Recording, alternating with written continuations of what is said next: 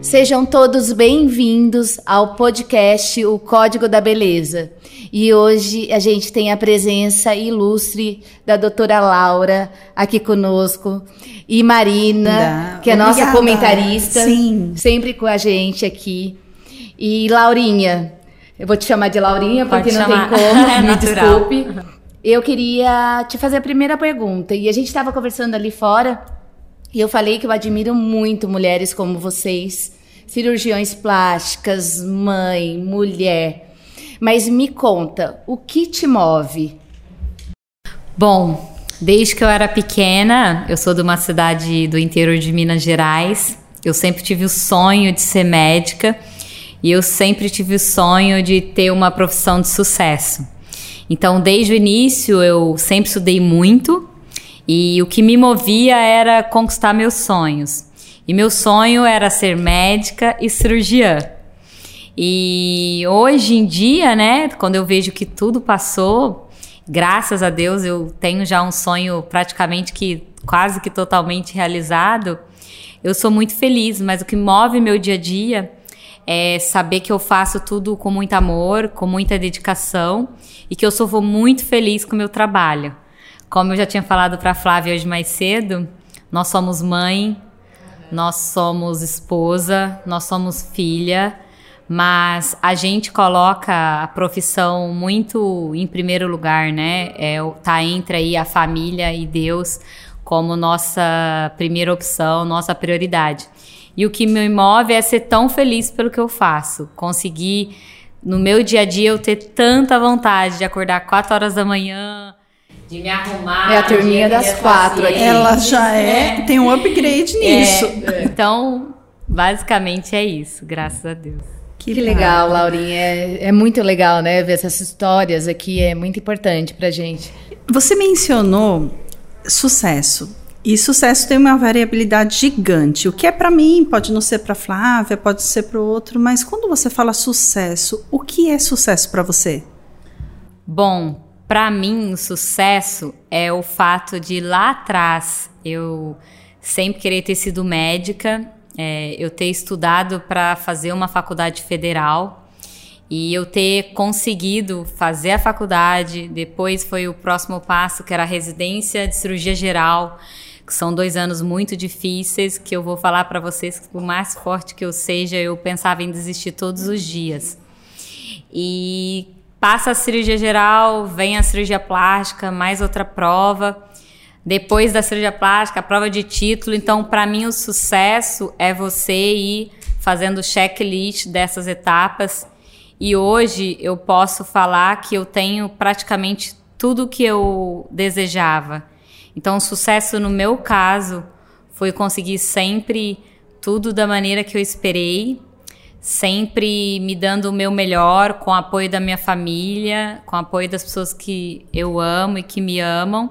E isso para mim é um sucesso. Então, o meu sucesso hoje é isso. Então, o sucesso é o caminho, não é, É o o cam- objetivo final. Não é o objetivo final, tanto que eu eu posso até ter chegado no meu sucesso, mas eu acredito que cada dia vai contribuindo para lá na frente eu olhar e ver que esse sucesso que eu achava que era lá atrás aumentou e tá cada dia melhor. Ou seja, o médico que está ali, que está passando pelo seu desafio, que todos temos, são diários, e que está pensando em desistir, olha aí a sua história Não já gerando desistir. impacto. Não desistam. E esse Clube das Quatro? Conta pra gente como que é a rotina da Laura com um filhinho aí de sete Ela meses. estava contando do, do- de como ela deixa Pedro. esse cabelo É, é o lindo Pedro. também, com Gente, filho, com Conta Pedro, a com tudo. rotina, o Pedro, É. sete meses. Bom, depois que a gente sai da residência, que eu acho que a residência médica é um pouco fora da realidade, porque realmente é um período muito, muito difícil. É, para mim foram cinco anos, né? Dois de geral e três de plástica. É, que foram muito difíceis, que eu ainda tinha que dar plantão para me manter. Então, vou pular a residência, que na residência era pior. Mas hoje em dia, é, eu priorizo, graças a Deus, eu não dou mais plantões noturnos, eu tento não fazer retaguarda à noite, porque eu tive um bebê, o Pedro, de sete meses. Mas a nossa rotina é o seguinte, só para vocês entenderem: a cirurgia que começa às sete, eu preciso estar no hospital às seis. Para eu estar no hospital às seis, a gente já operou a paciente no dia anterior. Então, para eu estar tá no, no, centro cirúrgico pronta para a próxima paciente às 6, eu preciso começar a dar alta com tranquilidade entre 5, 5 e 20. Porque a gente tem que contar com imprevisto. A paciente, às vezes, pede orientação, pede de novo, pede uma receita. Então, isso faz com que eu tenha esse esse intervalo aí que é pra gente ter a uma visita. tranquilidade de visita. Então, pra eu estar às 5, eu acordo em média 4, às vezes 15 para as 4. E o nosso dia a dia é muito bagunçado. Então, eu penso na mamadeira, no acordar o Pedro, mas sempre dá certo. Aí eu deixo alinhado sempre pessoas que me ajudam pra gente poder sair tão cedo né? É uma loucura. É um planejamento. E o planejamento. Aí o cabelo, o dia que a gente toma banho, o dia que faz o babyliss, a gente vai juntando. O dia que a gente toma banho.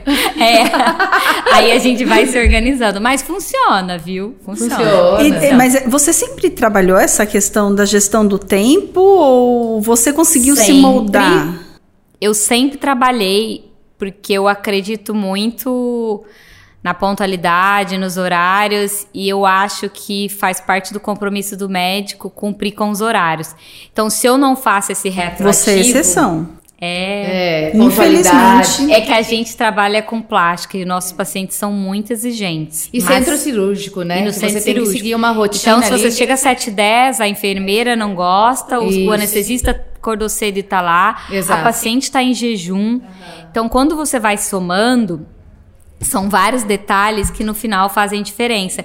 Então, eu, antes de dormir, eu já faço a conta retroativa. Então, preciso estar às 7, preciso passar às 6, eu preciso acordar tanto. Que signo que você é? Câncer. Uhum. E já me organizo, mas foi algo que eu fui melhorando com o tempo. Eu confesso que eu não era tão certinha assim há 5, 10 anos, não. Foi algo que a minha profissão e o meu dia a dia foi me me exigindo. Uhum. E tem ganhos. E tem ganhos. Claro que tem. Lógico, sobra mais tempo. Sobra mais tempo. A planeja. A Trabalhar não muito não significa critério de resultado. E você usa alguma ferramenta, alguma coisa assim para te auxiliar, um Google Agenda, enfim. O que mais me ajuda, que é o simples mesmo, é a Google Agenda. Tudo tá na Google Agenda e, é, e eu coloco o, o a, a, a função para despertar. Então, por exemplo, a cada compromisso que eu agendo tem uma cor, tem os, qual que eu quero que desperte e quanto tempo antes. Então, nunca você vai esquecer. Inclusive, hoje em dia, né, a favor das tecnologias, no meu Apple Watch, a gente consegue receber no, no, relógio. As notificações. No, no, carro, ele toca pelo Apple CarPlay, então fica bem fácil de, de você estar tá sempre ali Apple vendo. Mania. Apple Mania.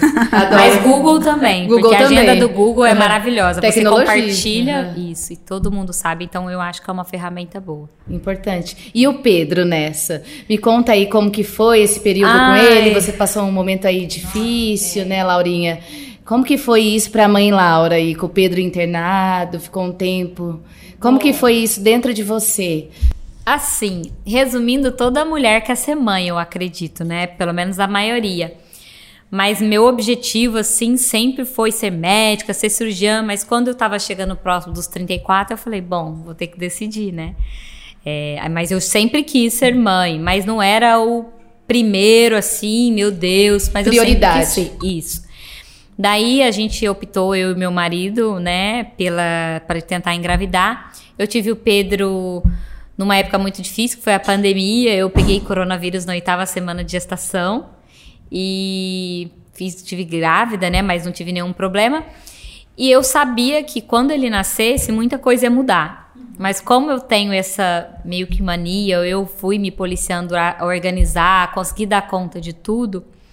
Desde antes dele nascer, eu fiz um planejamento. Eu vou trabalhar tanto, eu vou fazer tantas cirurgias, eu vou parar tanto tempo antes, quem vai me substituir? Então, desde antes dele nascer, eu já fui preparando. Eu vim para cá eu estava com 30 e poucas semanas. Coloca a foto aí, ele. era barriga linda, era proibido. Só a barriguinha. Eu cheguei com o meu chefe no aeroporto.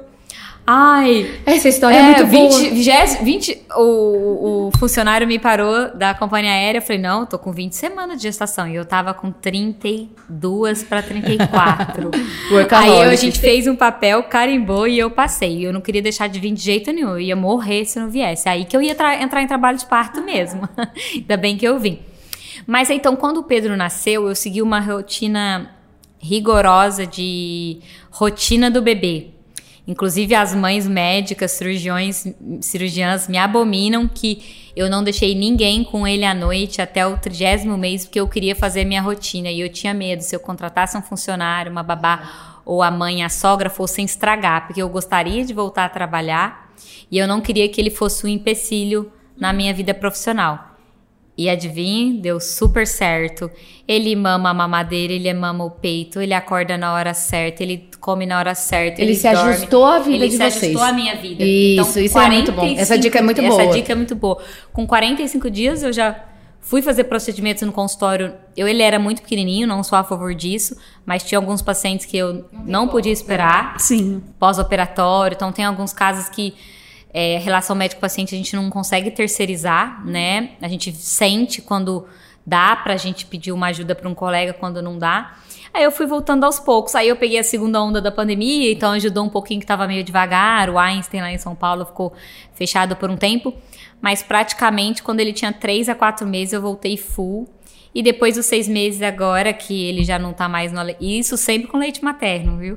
Ordenhava em casa, congelava, tirava de madrugada e sempre deu certo. Ele não tomou uma gota de fórmula até os seis meses e eu trabalhando. Não era fácil. Vitória. Mas funciona. Mas funciona. Vai, não basta ser fácil, tem que valer a pena. Tem que valer vale a, pena. a pena. Valeu, valeu, valeu a pena. Isso é sucesso. É, e mesmo assim ele teve uma intercorrência, ele teve uma pielonefrite, mas ficou tudo bem. Claro que o coração balança quando o filho. Eu nunca tinha tido filho, né? Você tem filho? Eu mas... tenho dois. Então. Já são mocinhos. É. Não tem nenhum Pedro, né? Não tenho nenhum Pedro. Uns amigos a Flávia já Pedro. sabia do Pedro. mas realmente, quando ele ficou doente, assim, eu não conseguia nem pensar em ver uma paciente. Então você fica assim, você meio que sai fora de si, é uma coisa muito doida. Eu, eu falo para quem não é mãe que não tem como explicar. Eu meio que saí de mim, assim, eu falei, eu não saio desse hospital sem ele. E eu fiquei 15 dias morando no hospital com ele, eu não saí. Exato. Como era o hospital que eu trabalhava, Sim. eu descia pro consultório, eu ia pro centro cirúrgico, mas ele ficou bem, graças a Deus, não era nada muito grave. Mas dá uma balançada, a gente que é mãe cirurgiã, eu, doutora Maria Roberta. Que entende, né? Ele, é uma dificuldade, mas o que eu falo feliz. Acho que se médicos superou. tiverem que tiverem vendo, supera. E se você ama o que você faz, tudo vai passar. Então, a dificuldade do aleitamento, a dificuldade da babá, a dificuldade, tudo é difícil, mas tudo passa. Eu falo que tudo na vida a gente resolve, graças a Deus. E, e é só coisa boa, e depois você vai tendo até saudade dos momentos difíceis. Já tá quase um mocinho.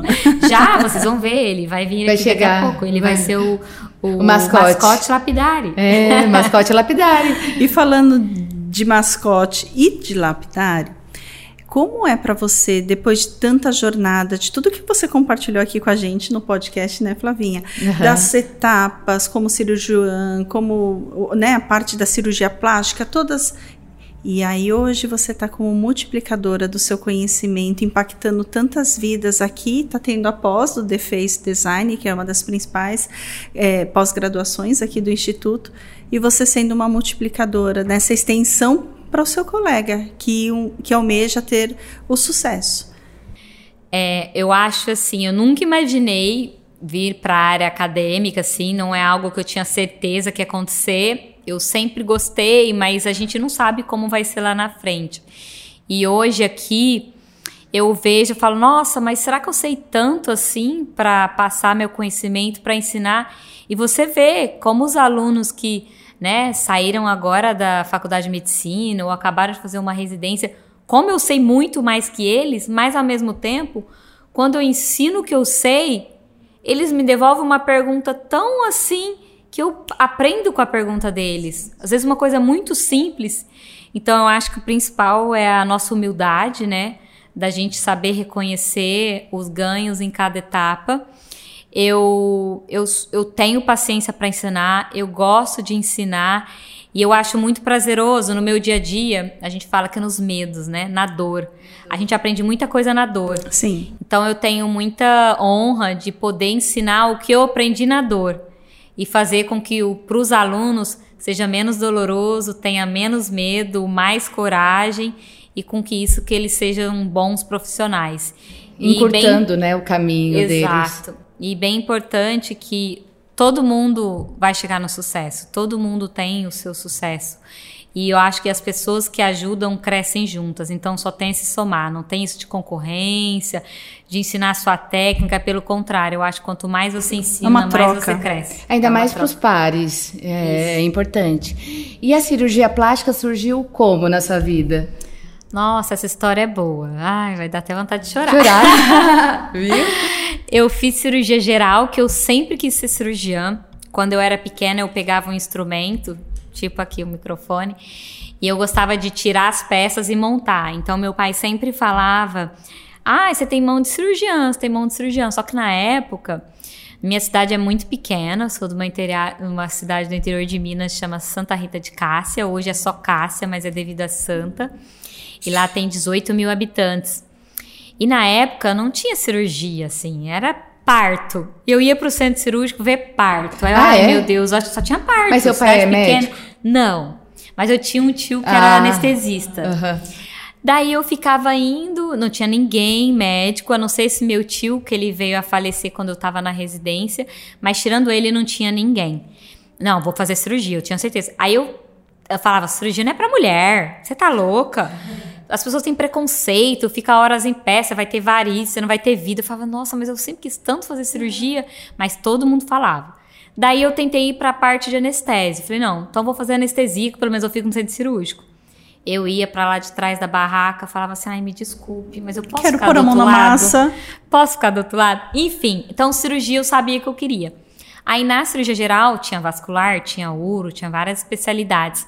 Eu passei por todas. E eu gostei muito da plástica por algo que muita gente não sabe. Acho que 90% dos leigos não sabem. A plástica, ela é a única especialidade que trata do bebê ao idoso, da unha do pé ao fio de cabelo. Coisa ruim, coisa boa. Estética reparadora. Aham. Você pode fazer reconstrução de esôfago com alça intestinal. Você pode fazer reconstrução de mama, você pode fazer botox, você pode atender bebê, você pode atender idoso. Então, assim, é uma especialidade Queimados. muito linda. Queimados. Queimados, Muito é amplo. amplo. Então, ginecologista, você só trata a mulher. Sim. Urologista, homem, ou Homem. sistema urinário. Isso. Pediatria, só criança. Então, é uma especialidade muito Que linda une. e que te abre muitos leques. Então, você consegue ser médico de todo mundo. Eu posso ser sua médica, posso ser sua sua, posso ser do seu filho. Mães me ligam, Laura, Laurinha, meu filho caiu. Eu vou lá, atendo o bebê de um ano. Então, isso me encantou muito e fora que eu gostava de deixar as coisas do meu jeito. Então, na plástica, eu conseguia fazer as coisas do meu jeito. Coisa que, por exemplo, talvez fosse numa cirurgia de vídeo laparoscópica, ia ser uma coisa mais engessada. Daí, resumindo, É um pouco de artista, um né? pouco de artista. É bastante, na verdade. Eu conversei com o Dr. Luiz Fernando Perim, que era meu, meu amigo da época, e ele falou: faz plástica. Daí eu comecei a acompanhar e foi amor à primeira vista, mas a plástica veio daí. Um pouquinho da residência, que eu vi isso tudo que eu falei pra vocês. E eu comecei a acompanhar ele, que é um cirurgião plástico excelente lá de São Paulo, que inclusive me apresentou pro Marcelo e que por isso que eu estou com a equipe do. Dr. Marcelo Araújo. Conexões Aham. incríveis. Conexões. E eu sou muito grata e sou muito feliz. Não faria nada Olha, o diferente. universo conspirou. Conspirou. História E a linda. Doutora Laura, de hoje, projeta o que para a doutora Laura daqui cinco anos? Bom, essa é sempre uma pergunta que eu penso. Onde eu quero estar daqui 5 a 10 anos, né? Em termos de profissão, eu pretendo ainda estar em São Paulo. Eu não pretendo sair de São Paulo por enquanto, porque eu tive boas oportunidades. Eu tô com equipes excelentes, então é algo que eu acho que minha curva de aprendizado, eu ainda aprendo, tá? Eu aprendo Sempre. todos os dias. E minha curva de aprendizado, eu acho que o, o bom para mim seria de 5 a 10 anos. Mas eu me vejo daqui cinco anos, se Deus quiser, mais experiente, mais confiante, talvez com mais um filho, mas ainda não sei. Olha aí, Pedro, tá E gravado. com mais pacientes que com mais pacientes que confiam em mim, porque eu tenho, acho que 90% das minhas pacientes me escolhem pelo que eu sou e pela, Pela sinceridade e pela relação médico-paciente. Então eu espero que esse número de pacientes cresça cada vez mais. Mas se daqui cinco anos estiver como tá hoje, já tá bom. E mais cosmetria ou mais cirurgia plástica? Eu gosto muito de cirurgia, mas eu confesso que a cosmiatria fideliza o paciente. Eu acho que a cirurgia a gente não pode esquecer. Muitos pacientes são cirúrgicos e eu sou super sincera. Uhum. Mas eu acho que a cosmiatria fideliza o paciente. Ele volta sempre, ele cria uma relação com você. É um botox, é um laser. E lapida, né? Lapida. lapida e você vai fazendo a manutenção Isso. da cirurgia. Então, os dois, se Deus quiser. Um dia, se eu tiver um volume muito grande e eu tiver que escolher, eu não sei o que eu, que eu vou decidir. Pergunta difícil. Pergunta difícil para hoje. se complementa. Laurinha, a gente te encontra onde? Bom, eu sempre posto na, nas redes sociais, principalmente no Instagram.